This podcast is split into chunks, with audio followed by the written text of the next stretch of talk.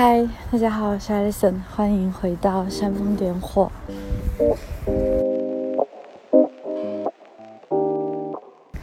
今天呢，我在柏林的新居附近的公园散步。如果大家是从前面的煽风点火一直听到现在，应该会发现我其实还蛮喜欢在公园一边散步的时候一边录制播客。也是在和朋友聊天的感觉，所以也谢谢你们的陪伴。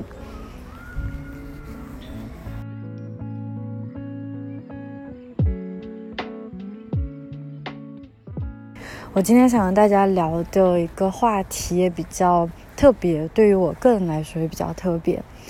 也就是我想和大家谈谈，我其实在今年，应该是在初夏的时候，又经历了人生当中的。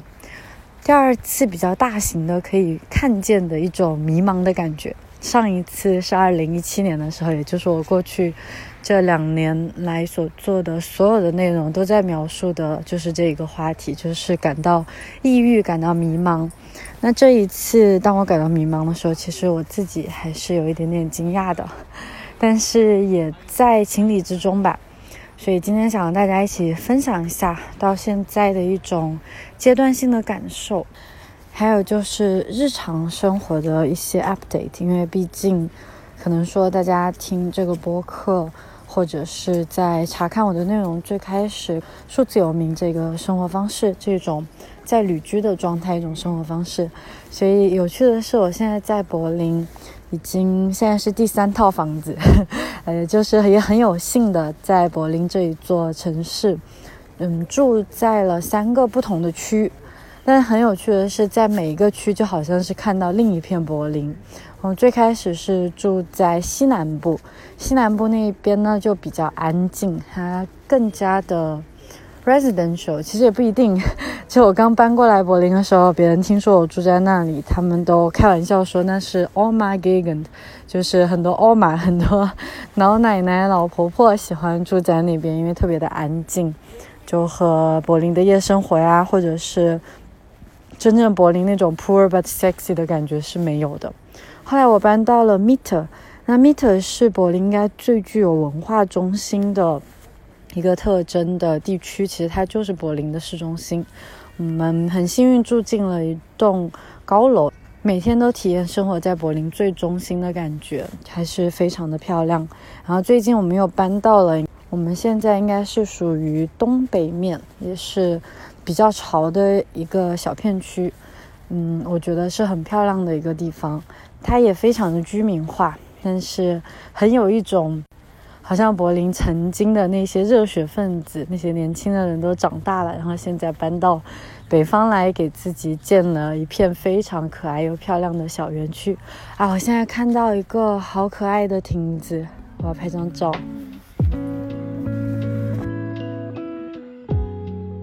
Anyway，我们这里不是要介绍柏林的文化，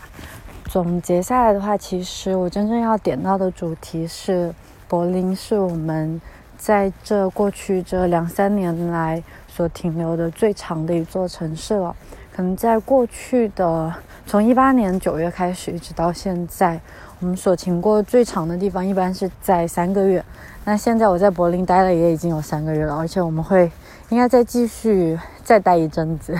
那所以可能我这之间的一种小小的迷茫的感觉，就随着当然今年比较特殊的一个情况。比较特殊的一年，甚至是可以改变我们未来很多习惯的一年。那所以，可能现在就反而需要去适应在一个地方长居是一种什么样的感觉。因为我们住在柏林，我在在当地交的朋友的时候，就会比较少像过去在路上也遇到同样是在路上的，不不说是游民了，或者是自由职业，或者是在外地工作的 expat。但我在柏林认识就很多是很长时间就在这里生活的一些朋友，特别特别喜欢他们。但是我也很明显的，终于自己最近跳出来，观察到了他们给我带来的一些思维方式上面的转变。就是我从一个游民到一个 settler，到一个我要在这里好像定居者的一个思维的转换。同时，它也给我带来一定的焦虑。那我们今天在聊完最初这个迷茫的话题的时候，嗯，其实，在中间穿插着，我就会回答一些，也不叫回答吧，就是我在录制这一期之前，有在各个平台上面询问过大家有没有一些感兴趣的话题，然后我们可以一起讨论一下。所以就穿插着这个话题一起来看看。我现在在爬一座小山，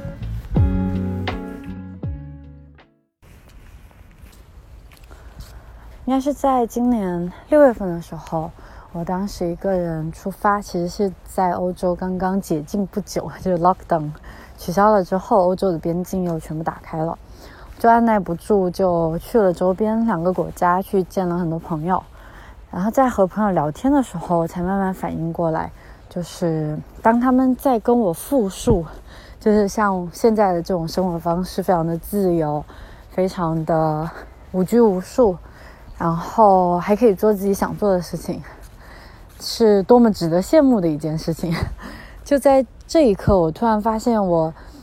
观念跟最初有一些改变了。就我曾经也是这样非常非常认可的，但可能因为自己。真的身在其中了，反而会觉得，嗯，好像没有那么特别嘛，就仍然是生活，对不对？所以这也是回到谢家华，之前有介绍过谢家华，他 Tony Shay，他在他的 Delivering Happiness 他的自传里面，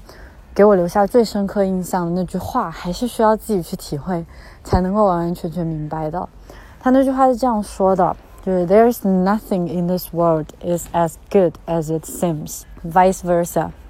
就世界上看起来很棒的事情，永远没有那么的棒。呃，或者世界上看上去很糟的事情，也绝对不像你想象中的那么糟。它这个其实是完全点题呼应了心理学，尤其是幸福心理学的一些研究，就还蛮有趣的，很有大智慧。那结果，你看，我虽然在以前也分享过这句话，但是还是要自己去体会以后，才真正的明了到它真的现在是彻底的明晰它究竟是什么意思。我今年年初在写作的时候就提到的一些，就提前退休是多么不好的一件事情，其实相当于我今年可能进入了一个舒适区吧。我来聊一下我遇到的两个。生活上非常，其实不止两个，应该有三个生活上非常大的瓶颈期。嗯，第一个是产品。OK，我在这里可能不想聊得太深入，可能也没有那么多朋友那么感兴趣。产品其实也就是当我在一八年，我是一八年刚开始去做一些产品的，就是瑜伽垫，还有瑜伽衣物是后面开始做的。但是在最初会遇到很多很多的困难，我需要翻翻越一座一座高山，然后你们懂的，就要和国内的工厂去沟通，有时候他们的承诺和他们的兑现是完全不一样的，就是，就是会让人非常哭笑不得吧。那这个是很考验我的耐心，很考验我的沟通能力，然后在当时就其实也建立了。嗯，也失望过很多次，但是也遇到惊艳到我的合作伙伴，所以还是非常感激的一段路途。那不得不说，我在过去这两年，其实像瑜伽垫就已经完全把它确定下来了，就没有再更多的变化变化，而是我保证了它的原材料之后，我可能就更想走一种极简的风格。那可能对我来说，去生产瑜伽垫，它就不再是一项挑战了。我不知道这样跟你们。形容是不是可以理解？甚至包括我后来在做的瑜伽衣物，像我最开始做的时候，就有一种 pride 在里面，就有一种骄傲，是真的，我觉得很为自己感到骄傲。甚至不是说这个产品有人购买了很骄傲。就我当初最开始做的时候，其实一批做的也才两百到三百件的样子，那卖的也很慢。可是当我卖很慢的时候，反而那种心里面的满足感是完全不一样的。那但是因为找到了比较长期合作的一些面料商和工厂，这个其实其中也还有很多很细微的一些问题存在，所以其实也是我在创业的时候自己想的，其实不叫创业，我不过就是自己做了一些自己想要的东西而已，根本就不是一个创业。但是切切实实存在的是那些。我那些创业或者品牌需要经历的东西，我也需要一个人去把它扛下来。所以就像会遇到被抄袭，遇到被工厂代销，就明明是我的产品，然后他大量的去生产以后卖尾单给其他人，这样的情况当然不是我遇到的，这世界上所有大品牌全部都遇到过的，只是说我会突然觉得我的 idea 被你用了，这是这是一个什么意思啊？但是全世界的创新不都是这样的吗？都是一个 remix，对吧？都是一个。混合在一起的东西，所以我觉得这个是我需要接下来看怎么样去突破，或者说我在最初做瑜伽垫、做干净的材料，以及后来做瑜伽服，我想要体现一个 love yourself，同时还要用一个中等的价位去买到非常高等的产品的这种心情，是初心，初心应该要在。我觉得做任何事情，如果我们看到一些企业他们在做的初心不见了。其实要么是这个人已经不在这个企业工作，已经被买掉了，变成资本的一个环节，或者就是他自己也会过得很痛苦。我觉得忘掉初心是一件很痛苦的事情，真的。那对我来说，不是忘掉初心，而是我自己懒惰了，我自己懈怠了，我一直躺在舒适区里，我一直去做我很熟悉的东西，像现在的面料就很熟悉。那所以可能要再看看有没有下一个突破点，这个是。做产品的一个瓶颈。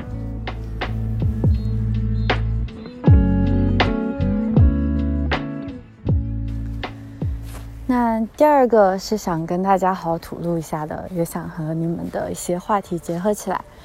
嗯，这第二个话题就是自我的一个瓶颈。我们读过文章应该知道，过去这两年我写的很大的一个主题就是自我提升或者个人成长。就是一些我自己遇到的困难，还有我自己发现的一些小小的奥秘，我会分享出来。这样子就是作为一个很普通的人，我怎么想通一件事情，或者是想不通一些事情的。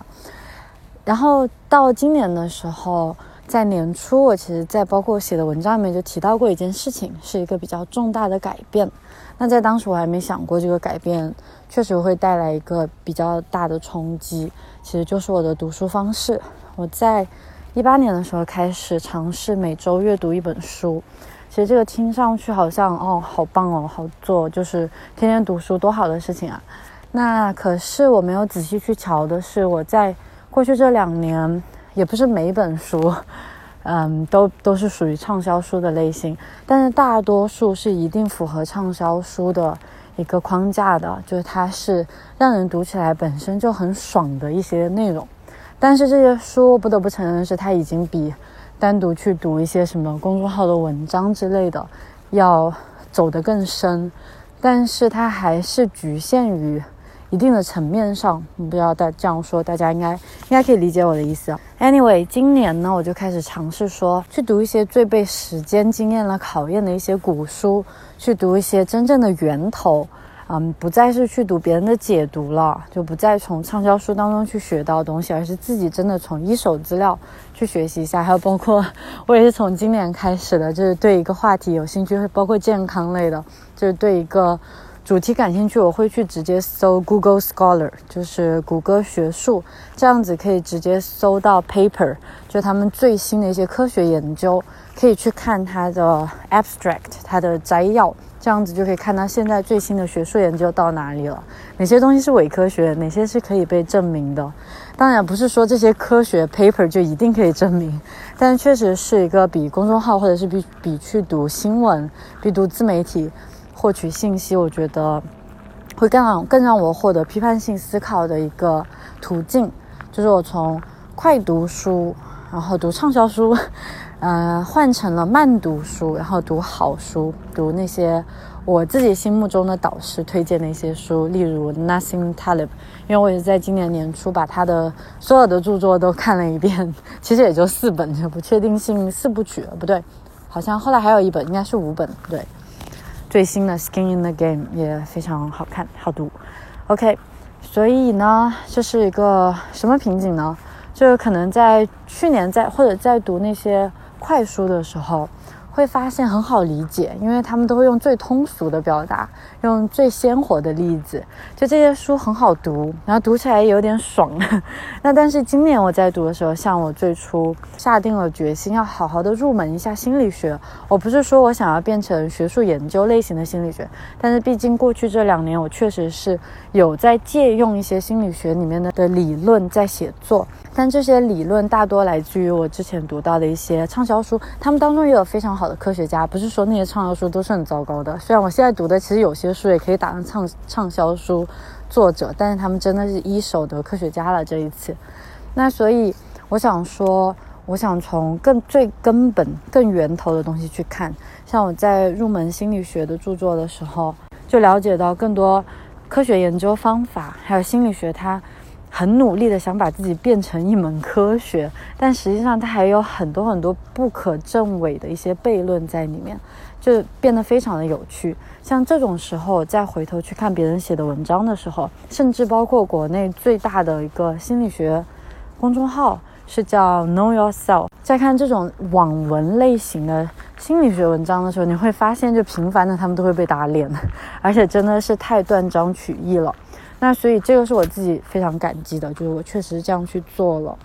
然后后来又去看哲学，看斯多葛学派。那再看到法兰克福学派的哲学、社会哲学类，发现自己焦头烂额了。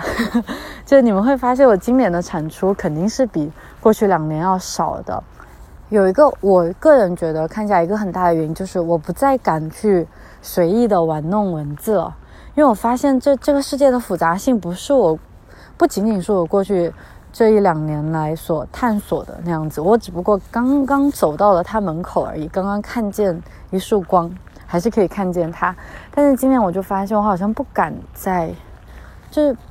可能怎么说，就是我好像觉得我还是要先再探进去一步，我先看到了到底是什么，我再分享给大家，而不是我再探进去畏头畏畏手畏脚的。给大家展现我看到了什么，所以我不再想，我不想再分享一些非常粗浅或者是一些我自己没有把握的东西吧。OK，当然也可以归结为今年可能真的就是太长期的在舒适区有一点懒惰。对，其实还有就是因为产品也占了我很多的时间。对，这个是第二个就是自我发展的一个瓶颈，我可能是走到了自己智慧的瓶颈。现在我觉得很兴奋，就是当我我现在在跟你们分享的时候，其实是我做了大量的思考，也跟朋友对话，也跟自己对话，也做了一些探索之后，我觉得我还是，我觉得老说想明白，好像这样也不太对，就不是说我们所有事情都一定要想明白才可以。但是我觉得我好像突然又有了一点，有一点头绪，然后反而变得很兴奋了，又回到了。过去双眼发光的那种兴奋感，那所以就是哦，我走到了头，那我现在可以看见更新的东西了。我知道自己很无知，但是现在我不是要变得有知，而是我将慢慢的把界限再扩宽一点。对，所以这个是第二个的自我的瓶颈。第三个瓶颈呢，其实是旅居的状态突然变成了打引号的定居的状态。因为柏林，嗯，我们待下来之后，确实真的很喜欢这座城市。它有一切我想要的东西，然后它还有一切我不知道我想要的东西的地方。然后这里的每一个人都在很彻底的在做自己，所以我在这里真的感觉非常的舒服。但是确实是突然的一个转变，就我们突然在这里停下来了。其实也不是说我们自己做的决定，对不对？这也是说数字游民的一些局限，就是可能在过去，我我老是会把数字游民比较的好像是多么自由的一种生活方式，但其实恰恰数字游民才是最被局限的一种生活方式。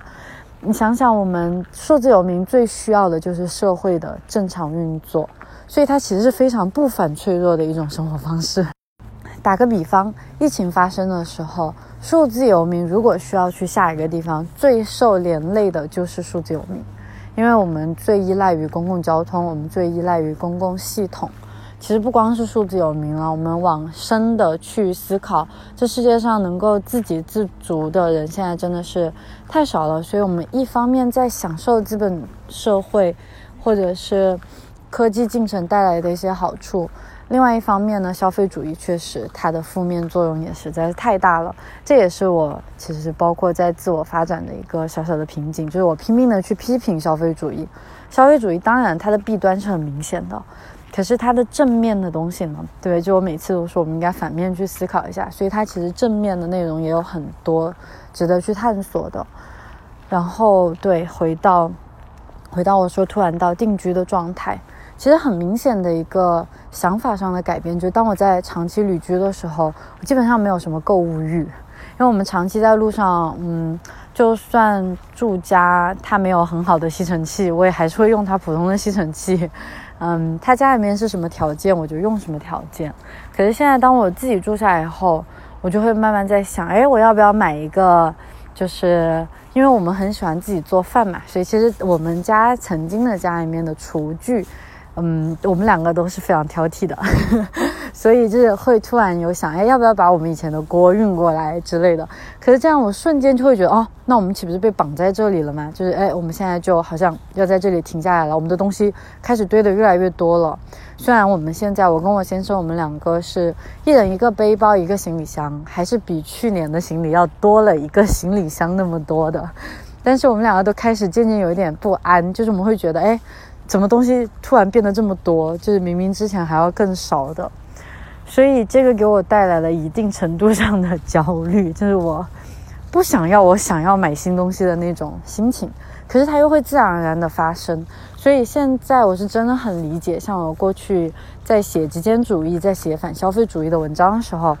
就我不可以理解为什么大家这么喜欢去花钱，但我现在真的理解到，就是当我们长期的在一个地方停留的时候。嗯，一是我们当然希望自己有越来越多的舒适，对不对？和有趣的东西，或者是用高质量的东西。那另一方面就是，我觉得会无聊，就是因为没有长期的变化，没有 rotate 我们生活当中的新鲜事。那可能真的通过消费是可以带来一定快速的，因为它是一种即时的快感嘛，instant gratification，对，就是立刻满足我想要的需求。我想要什么我就买到什么，这种感觉是瞬时的，很爽的，所以我也理解，就是我现在会产生这样的心情，但他们确实都是我切切实实所遇到的一些小小的瓶颈。对，OK，这一次是非常掏心掏肺的和大家 聊了聊遇到的一些事情。那我不想说像那么俗，在以前那样子，就总是好像。要给一个解，要给一个答案，不是这样的。就我现在，我不能说我真的有答案了，但是我想明白了一件事情，这是真的，这是真的。这个我在最后跟你们说好吗？那现在呢？现在我想来跟大家一起探索一下你们发给我的一些问题，因为有一些问题其实是很值得直接做一个主题的，但是我也不想做的太浅了，就是也希望说可以给大家带来一些新的想法。然后我们再详细的去分析他们。这一次我们就先走一道，先回答几个问题好了。第一个问题是来自豆瓣的小伙伴叫 Love Myself，太可爱了吧？你有没有我的裤子啊？他提的问题是按照内心的节奏去生活的时候感到很舒服了，可是同时又懈怠了工作，这怎么办？这怎么去调和工作与生活的一个平衡？嗯，其实这个我。自己可以感觉非常的明显，就我们可能刚初期在接触自我提升的时候，会感到一种雀跃感，一种兴奋感，因为去发现一些很多与自己新鲜的相关的一些小东西，或者你曾经都不知道的。那但是是不是就一定要把工作去推开，把工作与生活分得很清楚呢？嗯，我。我是没有一个正确的答案可以解出来的，但是我个人的一些想法吧，就是我觉得生活与工作被分离，完全是是资本主义发展以来以后的一个社会很明显的特征，就工作是工作，生活是生活。可是在这之前的工作与生活其实是没有界限的，就回到中世纪的时候啊，这样去看待的话，其实是没有界限的。从自我提升上是一定可以得到满足感的。但是，嗯，我觉得一定的、一定的事情就是，大家其实从自己的工作上面得到的满足感、那种成就感的意义会很非凡。就我会更希望，因为我没我是嗯在不上班的状态下开始这样的生活的，但是不代表我真的就支持大家一定要不上班。其实，甚至在某种程度上来说，有很多在。听播客的小伙伴，你们现在做着自己的工作，有可能有一些不喜欢，这非常正常。但是我非常喜欢的一位积极心理学，他也是集大成者了，叫塞格里曼。他有提到过，就是美好的生活是每一天都用你的优势去创造真实的幸福和丰富的满足感。也就是说，美好的生活并不是高度的舒适。这个其实已经很好理解了，这也是为什么金钱不能够给我们带来很大的幸福感。恰恰是当我们可以投入在一件事业上，把人生变成 purpose，变成有意义的东西的时候，就可以获得非常强烈的满足感。所以，其实如果你现在有一份工作，可能暂时非常不喜欢它，但是可不可以换一个角度去看待它，把它也当做是一个自己个人发展的一个历练？这样子就是一个很好的机会，我是这样觉得了。那第二个话题就是焦虑，这个有非常多个小伙伴都提到了，就是现在在焦虑的状态，对自己不满意，或者是感到别人都在进步，我却在原地踏步，这种心情其实就相当于是我前几个月遇到的那样子，就是感到迷茫，感到就总感觉。好像还可以再往前走一步，却踏不过去的感觉。我觉得，这个其实焦虑这个东西，已经是现代当代社会太火热的一个话题。有时候可能我们会误解它，就是可能会觉得啊，心情其实它更多是有压力造成的，而这种压力很容易来自于比较，就尤其是用社交网络的时候。所以我觉得在这里我没有必要再去强调。我们不应该太长时间用在社交网络 这个话题了，这个我们以前有探索过，而是更多的我们先回到你想想象清楚自己焦虑的那个缘由是什么。哎，我觉得很奇怪，因为我在这里其实不应该充当一个好像主播要给你们回答问题似的。我希望你们千万不要在我这里觉得好像你们可以找到答案。就我分享的都是我作为一个普通人经历到的事情，所以。怎么说？对焦虑这个事情，老实话，就我自己的经验来说，因为我过去这几个月不是都挺迷茫、挺焦虑的嘛，只是换一个词就是焦虑，不知道该做些什么，然后好像又做不成什么。其实，就当我开始做事的时候，焦虑就会自然而然的不见踪影了。真的不开玩笑，不管你是做什么，你可以是做爱好，嗯，像我现在投入更多。嗯，对，我会做一些瑜伽的视频，OK，这个也当我的产出，嗯，content creating。可是，在另外一种程度上来说，它就是我的，我去起身做了一件事情，它就会推动着我去做更多的事情，包括我今天来录制这个播客，其实它就会让我让我的思维更加的系统化。我们可以写作，可以画画，可以做一切，可以去学跳舞。就我觉得，真的，我们现在的机会很好，我们可以去做一切我们曾经想要做的事情。就现在，不管是在网络上，或者是去报课程，都可以学到很多曾经想想要学的技能，对不对？不光是技能了，就任何事情，就真的是我觉得对抗焦虑最好的方式，也不是说对抗焦虑，因为焦虑这个东西我们是打不败它的，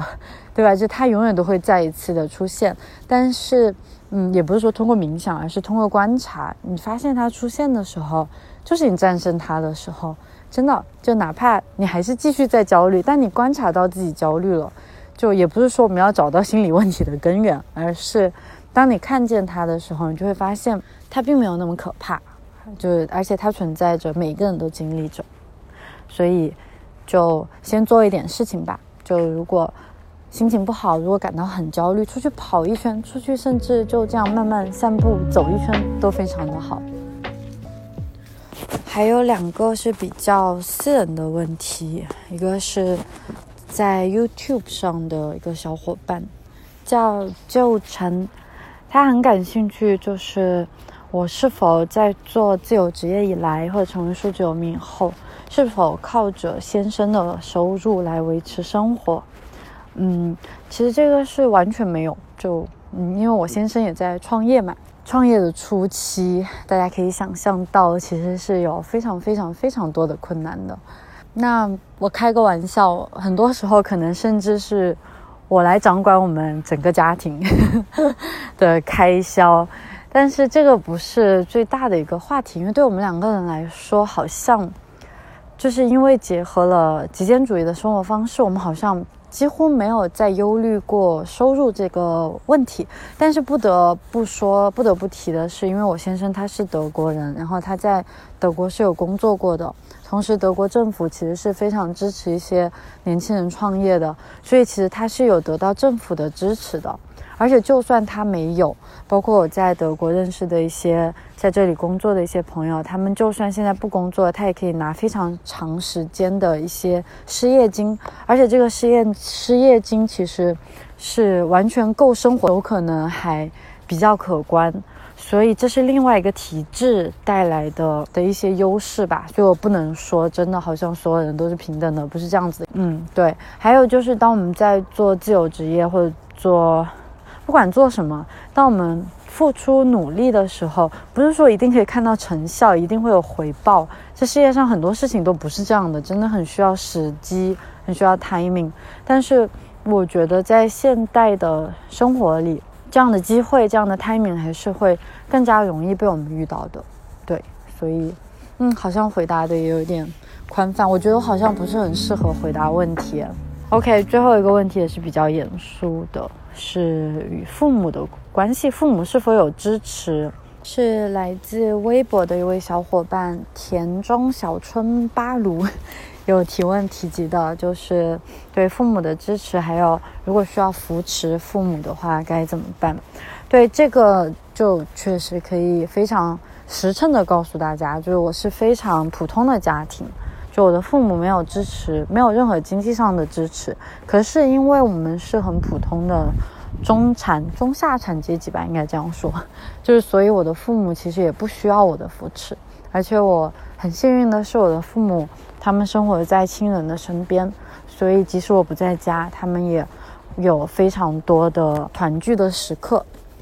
对，然后另外的一面就是我的数字有名的生活状态，反而让我回家的频率会比较多。就因为我不是国内一线城市长大的小孩，那所以其实即使留在国内，我可能也在上海，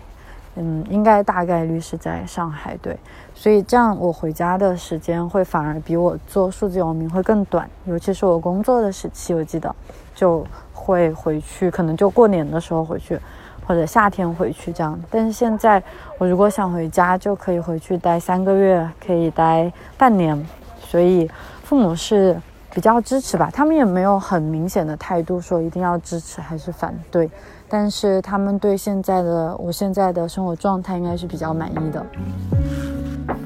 对，好像对我就挑了这几个话题，然后我因为在路上走着。就好冷啊！我把它写在一个小纸条上的。如果有哪一些还没有回答到的，其实也不是回答，就是大家感兴趣的话题，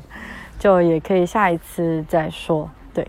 好，最后也想跟大家分享一个，也是塞格里曼他在因为焦虑嘛，大家都提到焦虑，他在《真实的幸福》这本书很推荐大家去看，就积极心理学的一本书籍。他有提到，那些居安思危、适度焦虑的人，往往比满足于现状、高度快乐的人，学历更高、更富有，甚至更健康。所以，当我们有未雨绸缪，当我们把焦虑变成未雨绸缪的状态的时候，心情就会大不一样。真的就是角度，人生很多时候是角度的问题，其实不是发生的事情的问题，而是角度。OK，这一期也不知不觉的。讲了很久，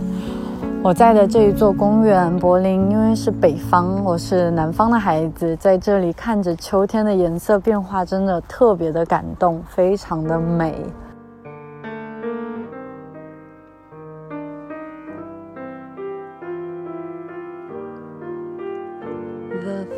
好，那所以最后最后我刚刚卖的一个小小的关子，就最后要跟大家分享的东西，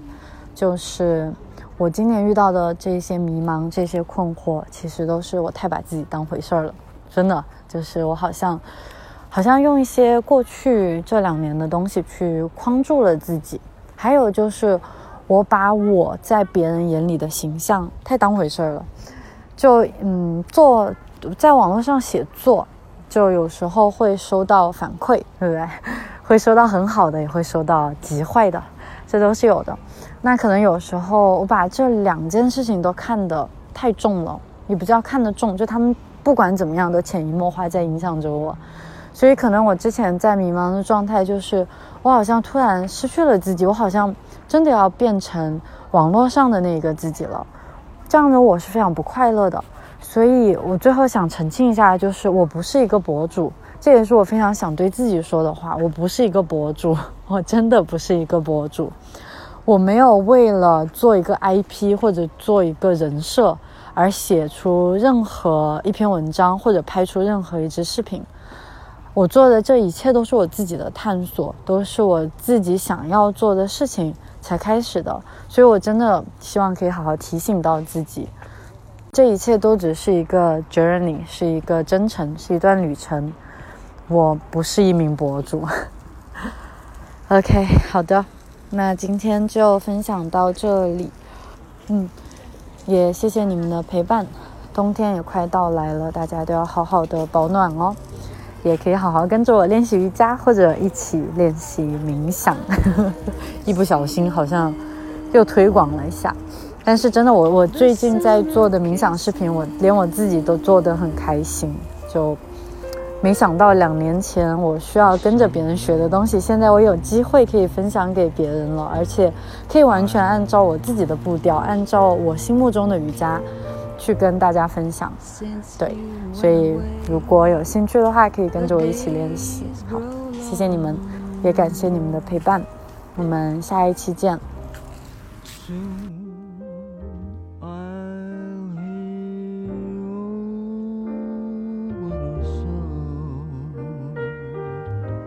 But I'll miss you most of all,